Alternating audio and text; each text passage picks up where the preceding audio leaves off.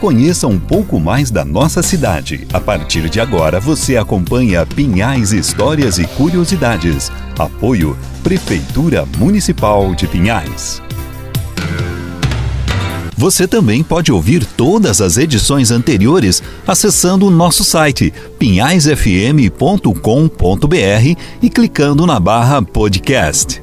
Na nossa 11 edição, vamos prosseguir contando um pouco mais sobre o tema educação em Pinhais.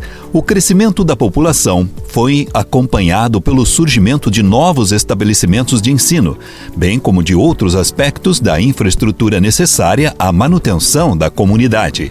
Nesse sentido, os locais que começaram a apresentar maior concentração populacional foram reivindicando a construção de escolas.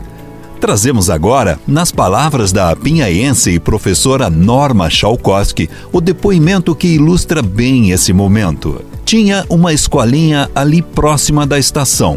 Fizeram outra na Vargem Grande. Então, começou a aumentar a população com o loteamento. E eles foram fazendo escolinha, assim, de uma sala de aula só. Outro momento que se destaca é o de grande adensamento populacional iniciado na década de 1960. A partir de então, iniciou-se a construção de maior número de unidades educacionais, divididas entre os loteamentos de maior concentração de habitantes.